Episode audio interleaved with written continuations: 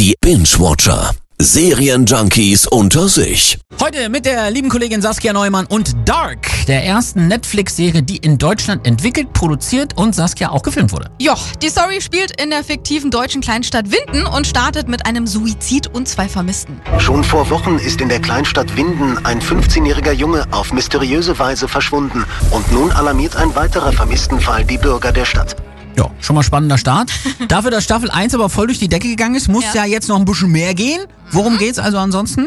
Ja, im Fokus stehen vier Familien und je länger die Jungs verschwunden sind, desto mehr bröckelt da also die Fassade.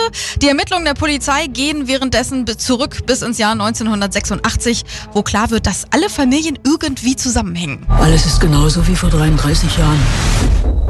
Alles wiederholt sich. Ja, ich habe aber ein bisschen was gelesen. Ist da Ja. nicht auch ein bisschen was mit Zeitreisen gewesen? Uh, er Ja. hat sich also doch ein bisschen vorbereitet. Ja, das stimmt. Gibt auch Zeitreisen, die werden sogar irgendwann gang und gäbe. Okay, klingt ein bisschen schräg, aber ich habe, wie gesagt, ein bisschen was gelesen. Aha. Die New York Times hat Dark als die neue Ära des deutschen Fernsehens bezeichnet. Also ganz so falsch kann es nicht sein. Nö, gar nicht. Dark wird als deutsches Stranger Things gehandelt, hat schon mit der ersten Staffel einen echten Hype ausgelöst. Richtig schön düster und sehr gut produziert.